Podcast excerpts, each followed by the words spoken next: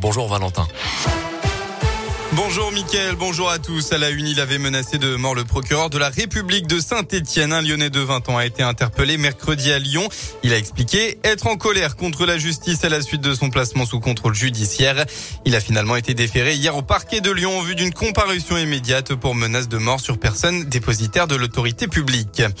Dans l'un, hier matin, vers 10h45, les pompiers ont été contactés pour un début d'incendie dans un commerce rue de Narvika à Oyonnax.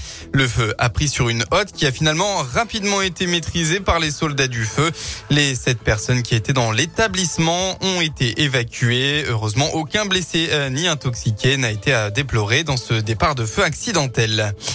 Eux s'étaient introduits sur la pelouse de l'OL Stadium lors du match de Lyon contre Prague jeudi dernier. Les deux jeunes de la Loire déguisés en Dalton ont été déférés au parquet hier. Le jugement est tombé pour le jeune homme majeur. Il a écopé d'une peine de deux mois de prison aménageable et en 60 jours d'amende à 10 euros avec interdiction de stade pendant six mois. Le mineur sera lui convoqué en décembre devant un juge des enfants à Saint-Étienne. Dans le reste de l'actualité, après plus de six mois dans l'espace, l'astronaute français Thomas Pesquet devrait faire son retour sur Terre lundi prochain. Lui et les trois autres astronautes quitteront la Station spatiale internationale dimanche et amériront au large de la Floride aux alentours de 13h lundi. Pour rappel, le décollage a été plusieurs fois retardé, notamment à cause de la météo.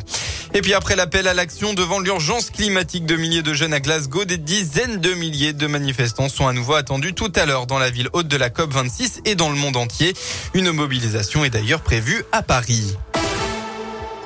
On passe au sport. En football, nouvelle victoire de Bourg-en-Bresse en national. Malgré un carton rouge, le FBBP s'est imposé 2 buts à 1 sur la pelouse de Boulogne.